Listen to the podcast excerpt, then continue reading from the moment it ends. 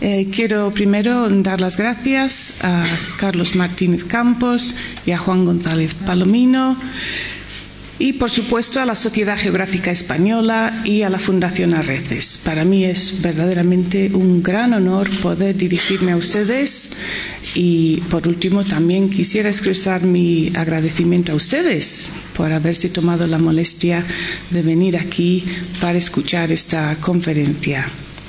Muy bien, pues aquí tenemos la portada uh, de mi presentación. Eh, creo que las imágenes en realidad son, uh, digamos, comprensibles en su propio derecho sin que yo tenga que ir expresando cada vez lo que tienen, de modo que eh, yo voy a ir haciendo una. Eh, un discurso sobre los puntos sobresalientes que me han parecido necesario señalar o interesantes señalar, teniendo en cuenta que se trata de una visión panorámica muy amplia, ¿no? desde 1521, perdón, 13 hasta 1821. Esto es un periodo como más de tres siglos, eh, durante el cual eh, hubo una presencia española en el eh, sureste de Norteamérica y en gran parte de lo que hoy se llama Estados Unidos. ¿no? Um, entonces, ah, vamos a ver qué ocurre aquí. Ah, que viene otra vez. Bueno, tenemos que esperar a que siga. Bien. Um, el nuevo mundo, gran diversidad, explorar y explorar sobre todo un mundo habitado. Es decir, esto no son unas fronteras eh, vacías, desiertas, sino que, como nos demuestra este mapa esquemático, podemos ver que se trata de una enorme diversidad cultural y una gran división o fragmentación política de los pueblos indígenas de Norteamérica. Y con estos pueblos indígenas, los primeros descubridores españoles tuvieron que habérselas eh, a veces en relaciones de cooperación, a veces en relaciones de conflicto, que de todo hubo. Este de esta diapositiva la pongo solamente a efectos de un poco indicar cuántos grupos hoy reconocidos y rescatados de la documentación española, de los archivos, podemos designar por sus nombres, lo cual quiere decir que seguramente hubo muchos más. Aquí tenemos una idea somera de las primeras grandes expediciones españolas del siglo XVI que ocuparon los dos primeros tercios del siglo. Mañana habrá una eh, conferencia monográfica que va a tratar sobre la eh, expedición de Juan Ponce de León, que lo podemos ver. Eh, aquí tenemos marcado con el número uno entonces aquí vemos la ruta de Juan Ponte de León. ¿no? Entonces, como van viendo ustedes los números, Alonso Álvarez de Pineda, Esteban Gómez, Francisco Gordillo, Pedro de Quejo, etcétera, etcétera. Los principales que se, se recuerdan hoy por su impacto en el eh, medio indígena eh, y por su duración y sus implicaciones posteriores, quizás sean, aparte de la expedición de Juan Ponce de León, por supuesto, eh, quizás sean en términos de exploradores, en términos de, de descubrir nuevas tierras, eh, la de Alfonso, Alonso Álvarez de Pineda, que eh, hizo los primeros descubrimientos de las costas septentrionales de la costa eh, del seno mexicano, es decir, esta, estas costas que van desde los Cayos de Florida hasta México. Y después eh, la expedición de Pánfilo de Narváez. ¿Quién no ha, oído hablar de eh, Álvar Núñez Cabeza de Vaca? Este explorador que estuvo vagando durante años, uno de los supervivientes, de los cuatro supervivientes de la expedición de Narváez y que logró volver a México después de muchos años de supervivencia en condiciones muy diversas, a veces pintorescas, muchas veces peligrosas, eh, y, pero vivió y sobrevivió para contar su historia. Eh, y quizás la más grande, mm, también en la historiografía americana la más denostada, la expedición de Hernando de Soto de 1539 a 43, que hizo un periplo realmente muy grande. Voy a ver si me puede salir aquí el, cursor, que no sé cómo sale. Bueno, no importa. Bien, pasamos entonces a la siguiente diapositiva. Con esta eh, diapositiva lo único que he querido mostrar un poquito es visualizar, ¿no? Es, imaginar cómo son estos pueblos, porque explorar no solo son tierras, es conocer culturas, ver gente, ver personas reales, ¿no? Estas son imágenes entonces eh, de concretamente de los indígenas llamados timucuanos que ocupaban la parte norte de la península de Florida y aquí tenemos tres imágenes tomadas eh, de unas acuarelas originales eh, realizadas por un francés, Jacques Lemoyne, eh, en 1564, es decir, en la expedición francesa que pretendía establecerse en la costa atlántica de la Florida. Em, pero que esas acuarelas posteriormente fueron, em, digamos, recicladas, reinventadas, interpretadas y, por último, grabados por Teodoro de Brie en eh, muchas obras, no solo una, porque publicó muchas obras, y así dieron la vuelta al mundo. Fueron muy conocidos estos grabados de Teodoro de Brie en toda Europa y ofrecieron una de las primeras eh, imágenes que se tuvo en Europa de cómo eh, eran estos indígenas de, de la Florida. Y aquí mm, una de las imágenes he elegido hombres y mujeres timucuanos cultivando la tierra, un poquito para que veamos eh, que aunque sí había una dedicación a la caza, a la pesca, a la recolección de frutos, pero también había unas sementeras, había una actividad eh, agrícola eh, rudimentaria, pero aún así importante para ellos. y aquí vemos la imagen Em, eh, enseñándonos estas escenas de colaboración donde los hombres están eh, levantando las piedras pesadas y haciendo el trabajo duro de cavar y las mujeres están cuidando de sembrar las semillas y cuidando eh, los otros aspectos del cultivo.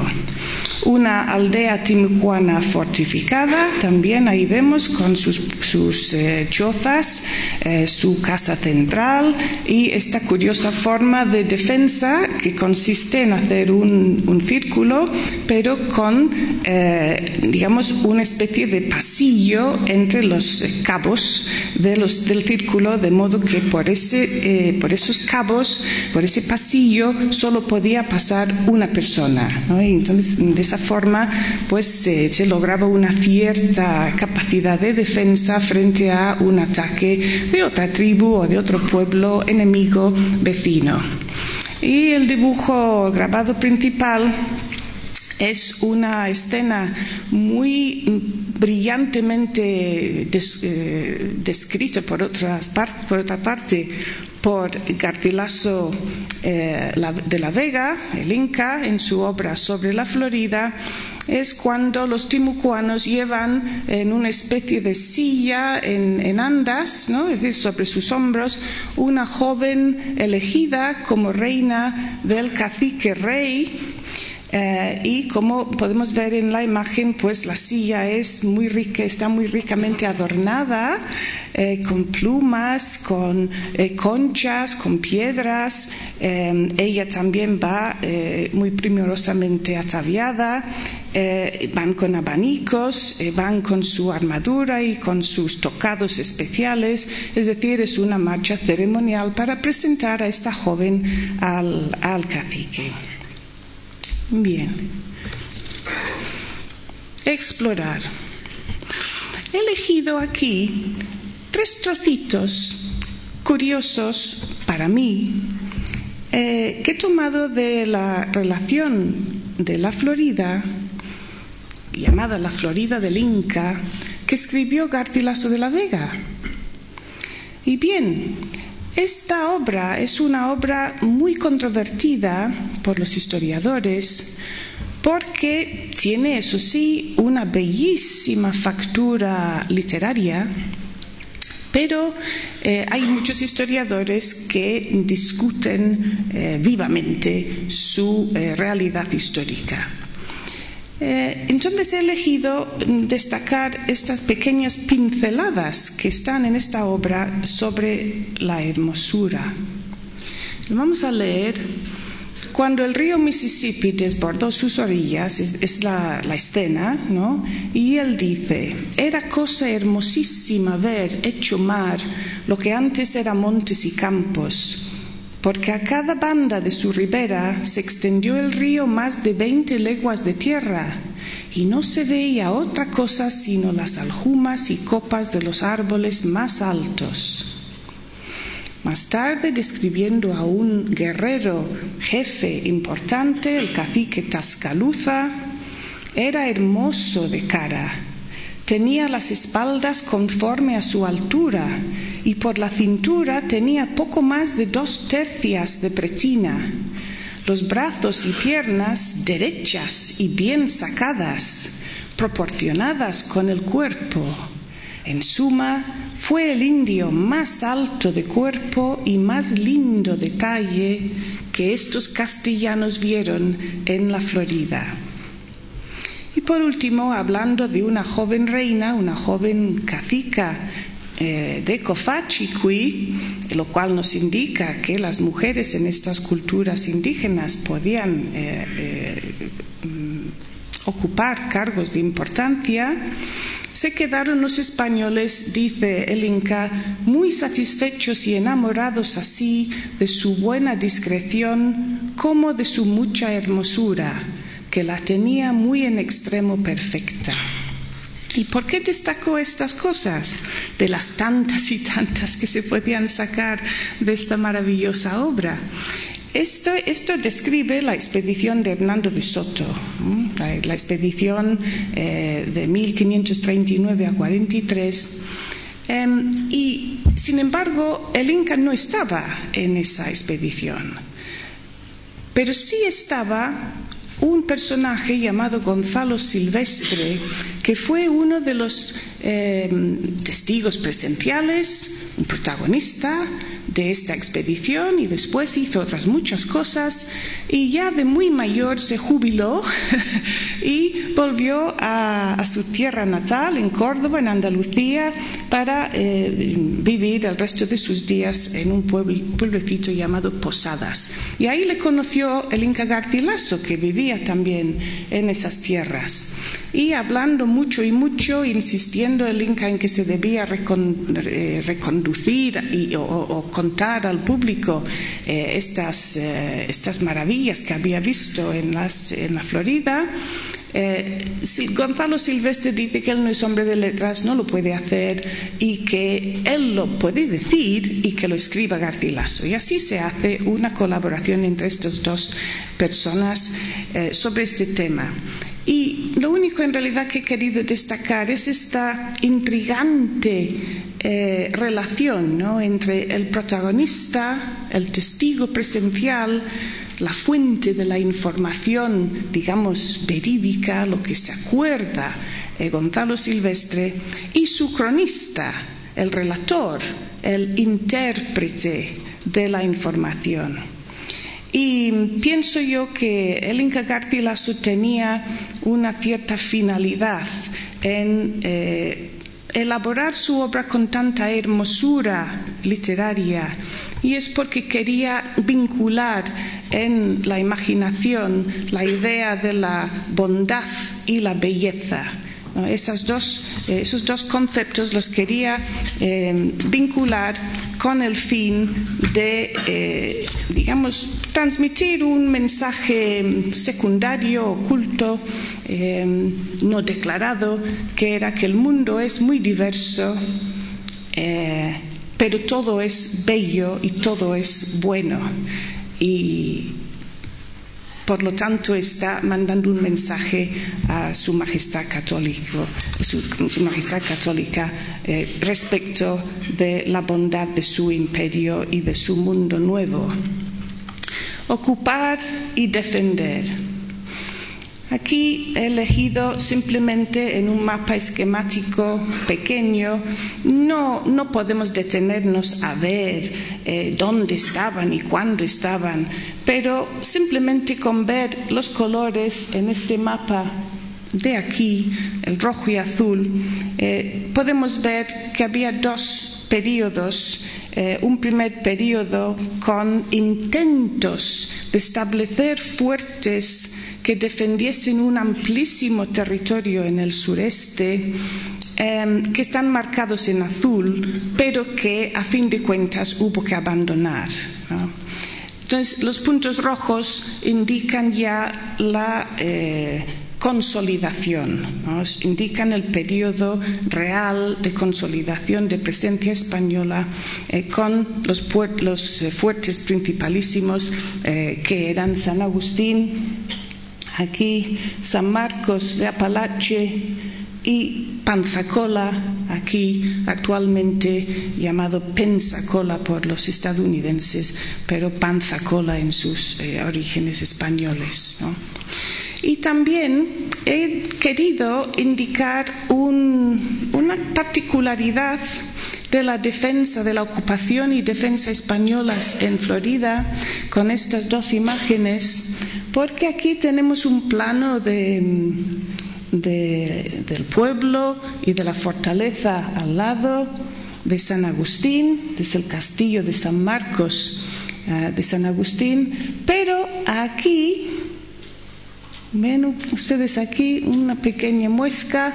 Esto es el fuerte negro de Gracia Real de Santa Teresa de Mose, eh, que se llamaba así, fuerte negro, porque efectivamente su guarnición eh, la componían negros fugitivos, antes esclavos en las colonias inglesas más al norte, en las Carolinas, y más tarde eh, en Georgia, que habían sabido que el rey católico les concedería la libertad si podían llegar a sus tierras a cambio de convertirse al catolicismo y de prestar cuatro años de servicio militar en defensa de la frontera española.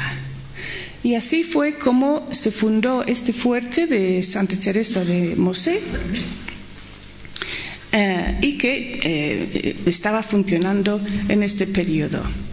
Y aquí quiero hacer un pequeño alto para un poco repasar las características de la ocupación española de Florida y de todo el sureste de Norteamérica en este periodo primero, hasta 1763, porque hay que verlo como eh, la manifestación de un objetivo estratégico desde una perspectiva global, de un imperio inmenso y disputado por potencias europeas, otras potencias europeas rivales, principalmente, claro está, Francia y Gran Bretaña.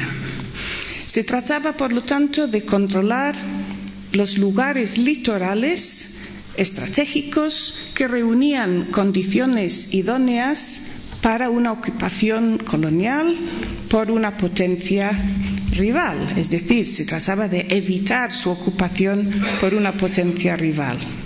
Debía reunir muchas condiciones, obviamente, tener un puerto natural, eh, dominio de las rutas de navegación, eh, tanto en el Atlántico como en el seno mexicano, y también debía estar estratégicamente situado como para eh, controlar los accesos por vía terrestre al interior de, Norteamérica. Um, Así que el modelo español de ocupación de Norteamérica en este periodo viene marcado principalmente por dos rasgos. Los dos rasgos son su carácter defensivo y su carácter misionero. Por lo tanto, aquí lo que vamos a encontrar son fuertes con pequeñas guarniciones y misiones normalmente eh, presididas cada una por dos misioneros nada más. Es decir, con una presencia, por lo tanto, poblacional hispana muy precaria, muy pequeña en relación con eh, la masa de población indígena que habitaba estas tierras. Las misiones eran principalmente misiones franciscanas, aunque al principio eh, también hubo algunos intentos de establecer misiones jesuitas que no prosperaron. Esto entonces es una visión de las misiones franciscanas más o menos en torno a 1675, es decir, en su época de apogeo, eh, y podemos ver que ha habido un repliegue de, la ocupación del territorio eh, hasta tanto al norte como la bahía de Chesapeake. ¿no? Ha habido un repliegue eh, sensible respecto de ese punto geográfico. Eh, pero mm, vemos cómo se va mm, haciendo cada vez más densa la, eh, concentración de misiones en esta zona eh, primero aquí, que era la zona de los indígenas timucuanos principalmente, y después más hacia el oeste, que es ya la zona de los indígenas apalache, eh, quienes, por cierto, de los cuales hay eh, unas descripciones muy impresionantes en la obra de Garcilaso de la Vega. Entonces hay, hubo una evolución, de crecimiento, de problemas internos, eh, de pérdida sensible de población indígena neófita en las misiones por causas muy diversas, eh, pero principalmente por eh, sucesivas olas de epidemias, algunas desconocidas, quiere decir que no sabemos de qué eran, otras sí sabemos que eran viruela, una de sarampión, eh, parece ser, pero que hicieron mella en la población indígena de forma muy seria. Sin embargo, a partir de 1680, lo ponemos aquí, los anglo-norteamericanos ya están llegando más cerca de la posición española, ya están llegando a, en 1670, por ejemplo, se fundó Charlestown en, la Carolina y poco a poco van presionando, atacando, hostigando de diferentes formas, bien ellos mismos o bien incitando a sus aliados indígenas, eh, que solían ser los Creeks, eh, contra las misiones españolas. Y al final, durante la Guerra de Sucesión Española, eh, a principios del siglo XVIII, eh, en el cambio de la dinastía Habsburgo a, los Borbones, eh, ahí ya quedaron arrasadas las misiones españolas de la Florida, excepto las muy poquitas que estaban bajo la, protección muy inmediata del castillo de San Agustín y que gozaban de esa protección y, pudieron sobrevivir. Em, Bien. Y así llegamos al Tratado de París de 1763 y vemos un cambio geoestratégico radical, un cambio muy grande porque después de la guerra que recibe muchos nombres, eso ya depende de la óptica desde la cual la miramos, en Europa se suele llamar la guerra de los siete años, pero en, América los estadounidenses eh, la suelen llamar la guerra francesa e india y también ha recibido el nombre de guerra, eh, gran guerra por el imperio. Es decir, se trata de un enfrentamiento no de momento directamente con España, sino entre Gran Bretaña y Francia. Eh, de modo que en esta guerra el cambio geoestratégico que he querido mostrar con el mapa es cómo queda Francia eliminada como potencia colonial de Norteamérica. Entonces esto es un proceso largo, ¿no? Porque al principio había españoles, había holandeses, había franceses, había ingleses. Los holandeses quedaron muy pronto barridos por los ingleses, eh, pero eran los primeros ocupantes de la zona que es hoy Nueva York, Delaware, eh, Nueva Jersey y Pensilvania. Eh, después, en este tratado ya quedan eliminados los franceses y Francia, mm, por este tratado, va a ceder Nueva Francia, que era como se llamaba el Canadá, y la Luisiana Oriental, quiere decir la parte de la Luisiana francesa que quedaba al este del río Mississippi, a Gran Bretaña. Y por lo tanto vemos aquí las posiciones inglesas ocupan toda esta zona ya con el Mississippi como frontera.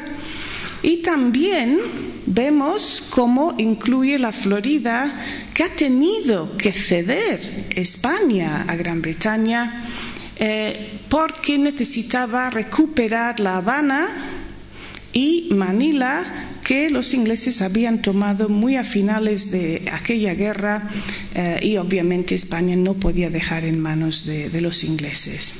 De modo que el río Mississippi 1763 queda como nueva frontera entre eh, España y eh, Gran Bretaña. Pero antes de pasar adelante, lo que quiero señalar aquí es que cada vez que ponemos un mapa de estos, es decir, un mapa moderno, un mapa esquemático, en realidad es un engaño.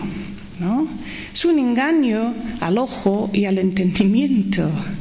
Porque la verdad es que por mucho que en París eh, acuerden los franceses, los ingleses y los españoles que esto va a ser la frontera entre sus dominios, eh, realmente de dominar poco. de dominar poco. Ahí quienes dominaban en todo el valle del Mississippi, que viene a ser toda la cuenca fluvial del Mississippi, viene a ser todo el interior de este subcontinente, eso lo dominaban de momento los indígenas. Todavía había tribus poderosas, políticamente viables, eh, culturalmente enteros, aunque eso sí ya con una gran dependencia económica que poco a poco va carcomiendo las bases de la viabilidad suya como culturas eh, y, pueblos independientes. Pero de momento este engaño cartográfico eh, debemos ser conscientes de ello. ¿no? Lo, señaló David Weber en, su gran libro sobre España y sus bárbaros. ¿no? Es una obra comparativa de las fronteras del norte de América con las fronteras del sur, de Chile y Argentina del imperio español em, y señala este punto, ¿no? de que por mucho que los mapas digan una cosa o parezcan decir una cosa, la realidad es bien diferente.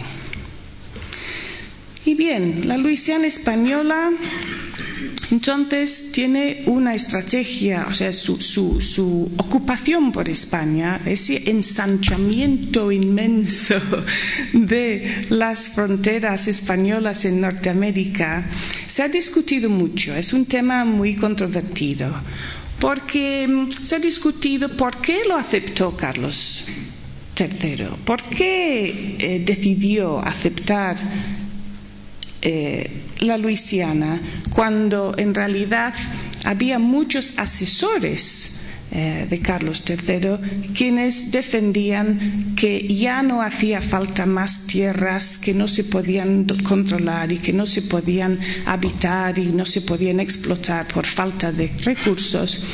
Em, eh, y entonces se cuestiona si había detrás una intencionalidad expansiva y el motivo por que todavía se discute la posible motivación de expansión territorial española en América es porque en este mismo momento es decir, años 1760, y así voy a enlazar ya con la ponencia del tercer día de este ciclo.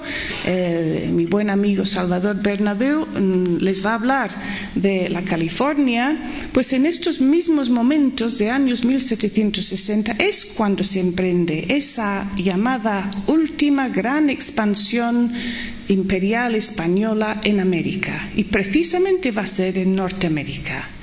Y aunque se llame California, en realidad para los españoles de entonces la California era hasta Alaska, era toda la costa occidental de Norteamérica.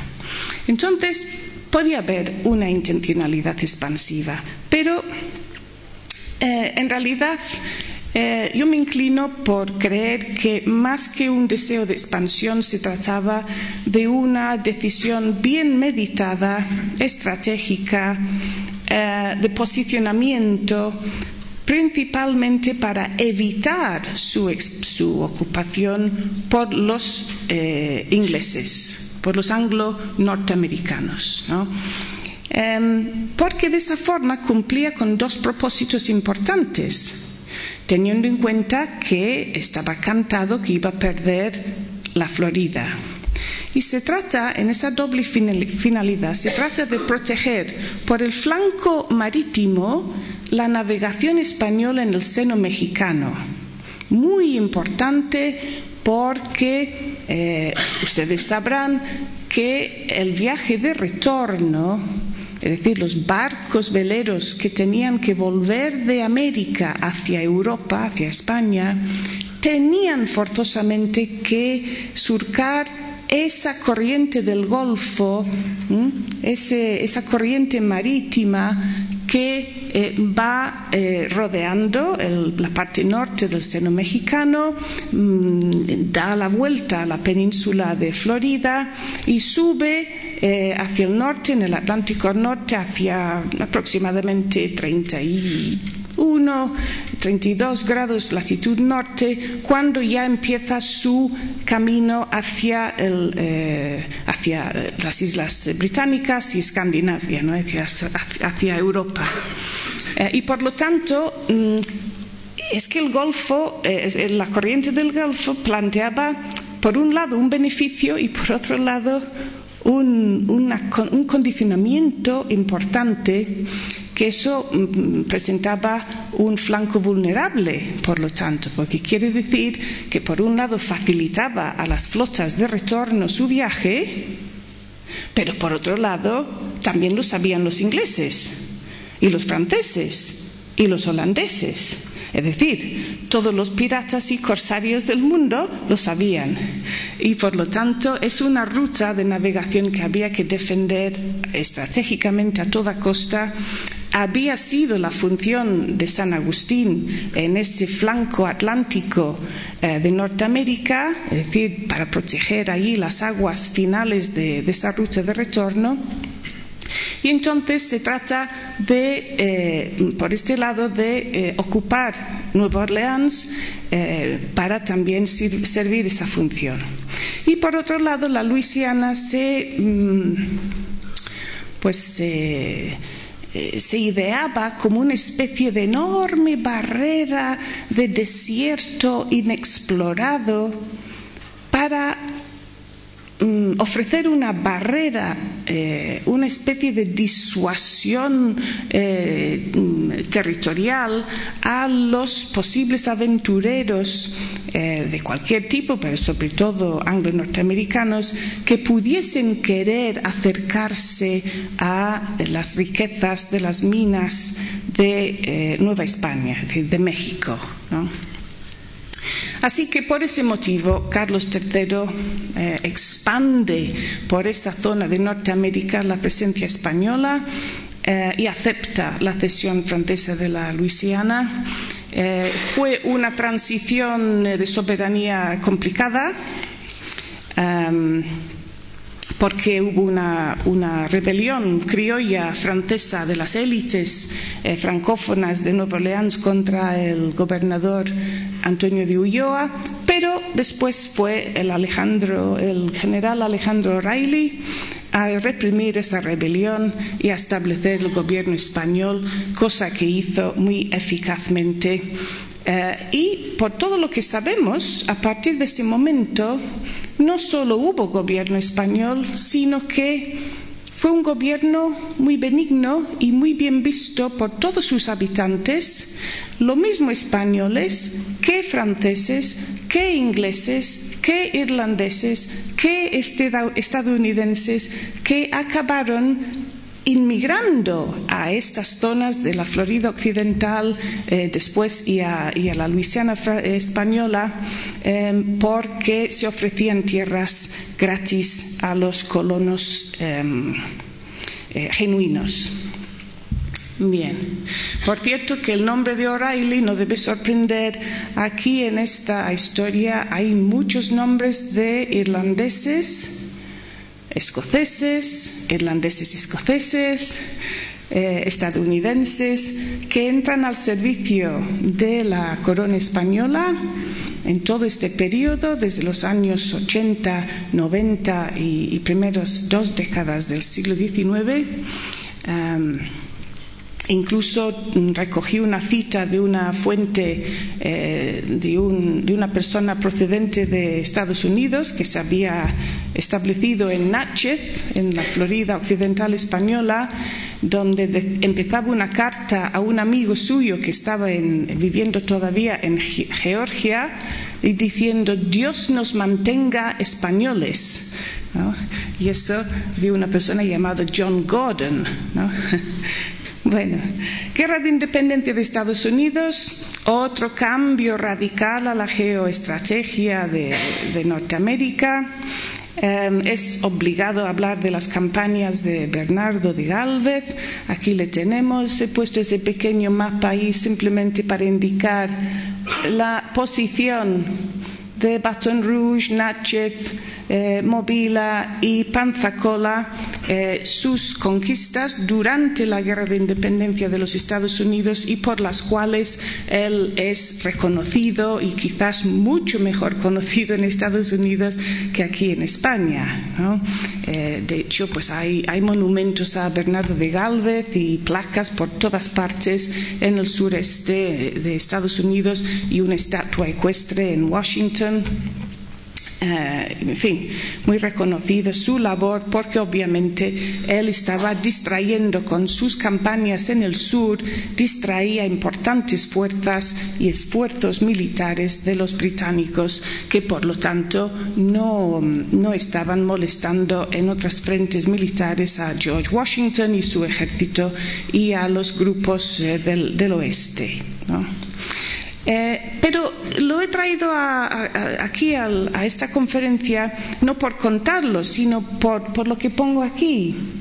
Porque estas conquistas de Bernardo de Galvez durante esta guerra van a ser la base sobre la cual eh, se, fundan las pretensiones españolas sobre los territorios entre la costa del Golfo y los ríos Tennessee y Ohio hasta el año 1795, es decir, durante un, un, periodo significativo después de la independencia de los Estados Unidos y esas pretensiones fueron eh, en gran parte el motivo de que cada vez se fueron agriando, se fueron amargando las relaciones entre España y Estados Unidos, em, porque, claro, son territorios que también pretenden eh, ocupar eh, los, Estados, Unidos.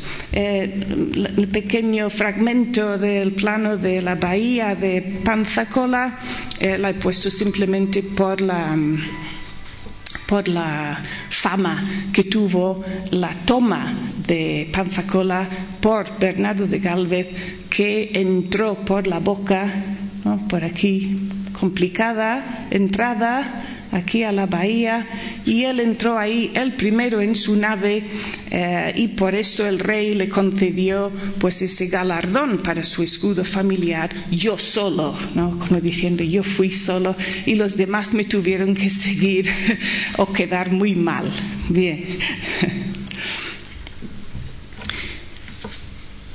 Así que llegamos al final de esa guerra de independencia de Estados Unidos y Estados Unidos ya es una potencia soberana, pero no cualquier potencia soberana, sino una potencia soberana radicada en América. Y no uno, ni dos, ni tres, muchos asesores de Carlos III lo comentaron, lo glosaron, lo meditaron, pero todos sabían que eso era importante, porque veían que no era lo mismo tener una colonia a gran distancia que tener tus bases ahí mismo. Y eso para todo, para el desarrollo económico, para movilizaciones militares, para eh, todo tipo de, de, comunicaciones, inteligencia, para el comercio, para tantas y tantas cosas. Eh, así que desde el principio no hubo engaño, no hubo ceguera, no hubo eh, eh, obstinación contracorriente todo el mundo sabía lo que esto significaba en términos de geopolítica. ¿no? Las fronteras de Estados Unidos es otro mapa es simplemente esquemático para recordar que Estados Unidos nació con estas fronteras que vemos aquí, mucho más pequeñas que hoy.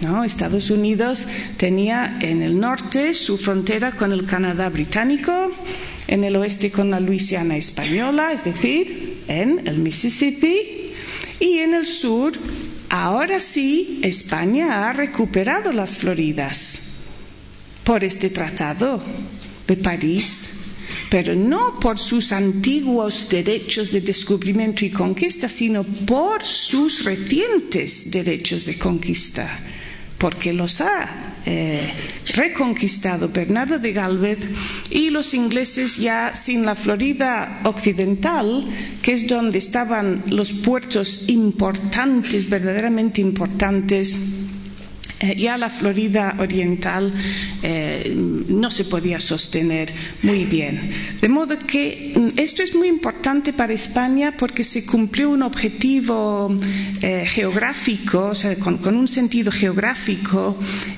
y político importante, que es que ahora ya sí, desde México, pasando por las costas de Texas y la Luisiana en el Golfo, y luego todas las costas, tanto de la Florida Occidental, que es este cuello aquí, ¿no? esta franja entre Nuevo, el delta de Nueva Orleans y el cuello de la península de Florida, y luego toda la península de Florida, eso significa que España ya otra vez domina eh, la, las rutas de navegación de esas flotas de retorno de América hacia Europa. Obstante, aunque parezca que esto es un punto de culminación, eh, de éxito, de triunfo, y lo fue en términos militares, pero sí que este es el momento de inflexión histórica. ¿no?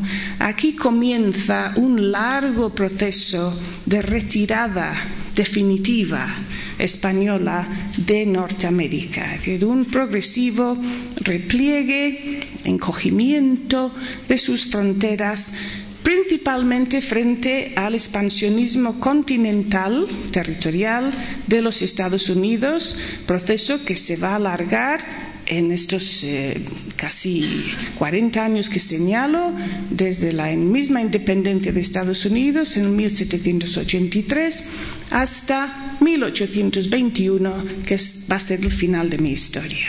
¿no? Y también, yo no voy a hablar de ello, pero al mismo tiempo, a partir de, de finales de los 80, eh, va a notarse, se va a apreciar un, aumento de la presión rusa en el norte del Pacífico, que ya desde tiempo atrás tenía algunos establecimientos temporales de, de recogida de, de, pieles de nutrias marinas del norte del Pacífico y de lo cual estoy segura que va a hablar Salvador Bernabé y por lo tanto no repito aquí. Pero al mismo tiempo que hay una presión estadounidense desde el este, hay también la presión rusa y, por supuesto, inglesa en cuanto el capitán Cook eh, volvió de su tercer gran viaje. Eh, o bueno, él no, porque murió, pero su, su tripulación volvió con la noticia de la existencia de estas riquísimas pieles de nutria marina del norte del Pacífico y que eh, ante su gran sorpresa pues eh, les reportaron pingües beneficios en el mercado chino porque esas pieles eran bien apreciadas en, ese mercado. Em, y, y, por último, obviamente a partir de 1810, con la revuelta primero de Hidalgo y después mm, más tarde con la eh, declaración de la independencia de México frente al separatismo mexicano. Esos son los tres eh, motivos del repliegue español en Norteamérica. Pero la primera fase es esta, 1783 al 95. Em, aquí estamos con las disputas de Florida Occidental. Lo vemos bien claro. Esto es una línea, 31 grados latitud norte. Esta es otra línea, 32 grados 28 eh, minutos latitud norte. Y ahí está la disputa. Aparte de que también España pretendía, como he dicho antes, ensanchar sus pretensiones territoriales hasta este límite, el río Tennessee aquí, y aquí en el norte la parte final, curso bajo del río Ohio. Esa era la extensión máxima de las pretensiones territoriales españolas después del de, eh, Tratado de París de 1783. Em, las tres disputas fronterizas principales con Estados Unidos son estas.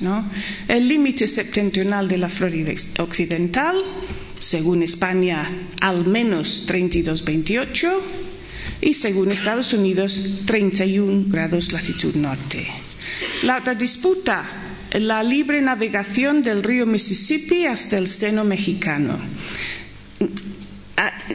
¿De qué viene esto? Pues viene de que ya que España se le ha reconocido el dominio de la Florida Occidental, obviamente este último tramo el último tramo, del, o sea, el curso inferior del Mississippi, ya está controlado por ambos lados, por ambas orillas, por España. Por el este, Florida Occidental, por el oeste, la Luisiana. Por lo tanto, en ese tramo España no tiene por qué conceder a los estadounidenses la libre navegación hasta la desembocadura del Mississippi. Pero también igualmente obvio es que para los estadounidenses eh, el tener territorios al oeste de los montes Apalaches solo les puede interesar en tanto en cuanto puedan sacar sus mercancías, es decir, sus excedentes agrícolas, sus maderas, sus pieles, por el Mississippi hasta Nueva Orleans y de allí ya a eh, llevar los cargamentos a destinos en el Caribe, eh, a los Estados Unidos en el flanco atlántico, porque son productos que no se pueden exportar de otro modo. Son productos pesados, productos voluminosos, productos sucios. Eh, no pueden soportar el gasto añadido de un transporte arriesgado largo y costoso eh, atravesando montañas de oeste a este, su única posibilidad de ser rentable es sacándolos por las barcazas fluviales del Mississippi y luego transportarlos por mar. Así que la disputa está servida. Eh, en ese tema de la libre navegación hasta el seno mexicano. Y por último, por los mismos motivos que acabo de exponer, los americanos pretendían un derecho de depósito para almacenar sus mercancías en Nueva Orleans. Y luego, por fin, las relaciones con los indígenas, tema perenne de lucha, de disputa entre las, eh, las potencias. Vamos a ver una exploración, porque no hemos parado de explorar. Todavía no sabemos todo lo que puede ofrecer un detallado reconocimiento eh, geográfico. De modo que eh, en estos años, después de, del Tratado de París, Bernardo de Galvez decidió encargar a José de Evia, al piloto José Antonio de Evia, un reconocimiento detallado de las costas septentrionales del seno mexicano y hacer un estudio, unas descripciones, unos mapas y planos muy detallados, cosa que hizo. Y José de Evia y sus trabajos eh, son reconocidos como importantísimos eh, aportes a la cartografía, al conocimiento geográfico de la parte norte del seno mexicano y las costas eh, del seno mexicano de Norteamérica. Y durante muchísimo tiempo sus trabajos sirvieron para eh, la formación de los pilotos españoles en el Caribe y, por supuesto, sus trabajos acabaron siendo conocidos por todos los rivales y copiados y archicopiados eh, por ellos. Eh, sobre los territorios tribales indígenas del sureste de Norteamérica, que era, como he dicho, una de las causas perennes de disputas fronterizas con los estadounidenses, eh, me podría alargar mucho, pero simplemente un pequeño apunte aquí. Eh, lo señalo porque es atípico, por eso porque no tiene nada que ver con la política indígena española en todo el resto de, América. perdón. en todo el resto de América, donde eh, todavía se, procuraba, eh, digamos, una integración mediante la eh, conversión religiosa y la hispanización de la población indígena. Aquí no. En Norteamérica hubo que adoptar la política seguida desde siempre por los ingleses, holandeses y franceses.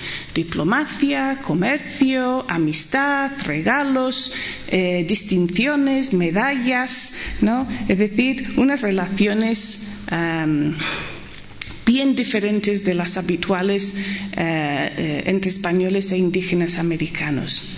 Eh, y culminó el esfuerzo que hacían las autoridades locales en este año de 1793 con el Tratado de Nogales, en el cual, y, es muy importante, bien que luego no tuvo, mm, digamos, eh, seguimiento, no tuvo una, una posibilidad de desarrollo, pero lo que se consiguió aquí fue formar una confederación de tribus indígenas del sureste, nombres que sonarán, he puesto los nombres en, la transcripción española, chicasas, yactas, alabamones, talapuzas y creeks, ¿no?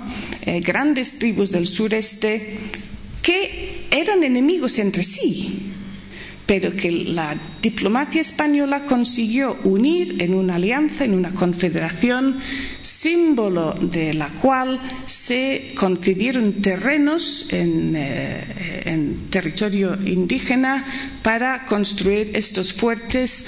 Eh, las principales eran el fuerte Confederación eh, y el San Fernando de las Barrancas, que es el actual Memphis, en Tennessee. Eh, bien, vamos a pasar adelante. La retirada entonces, 1795, Tratado de San Lorenzo, esta es la línea tan discutida, 31 grados latitud norte.